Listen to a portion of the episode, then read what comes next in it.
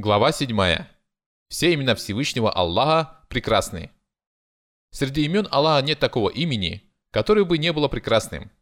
Мы уже отметили, что некоторые его имена связаны с божественными деяниями.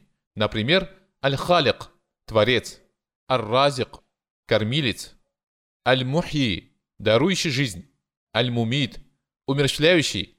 Это указывает на то, что все божественные деяния прекрасны, и среди них нет ни одного дурного.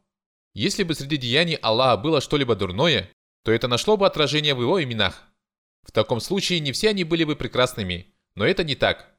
Злое и дурное не приписывается ему, не имеет отношения ни к его качествам, ни к его сущности, ни к его деяниям.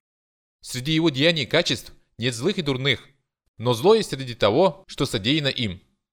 Различай же между действием и содеянным. Зло связано с тем, что сотворено Аллахом, отделено от Него, Поэтому его деяния нельзя назвать злыми. Задумайся над этим, ибо это знание сокрыто от многих из тех, кто занимается калямом. Этот принцип стал причиной многих ошибок и заблуждений.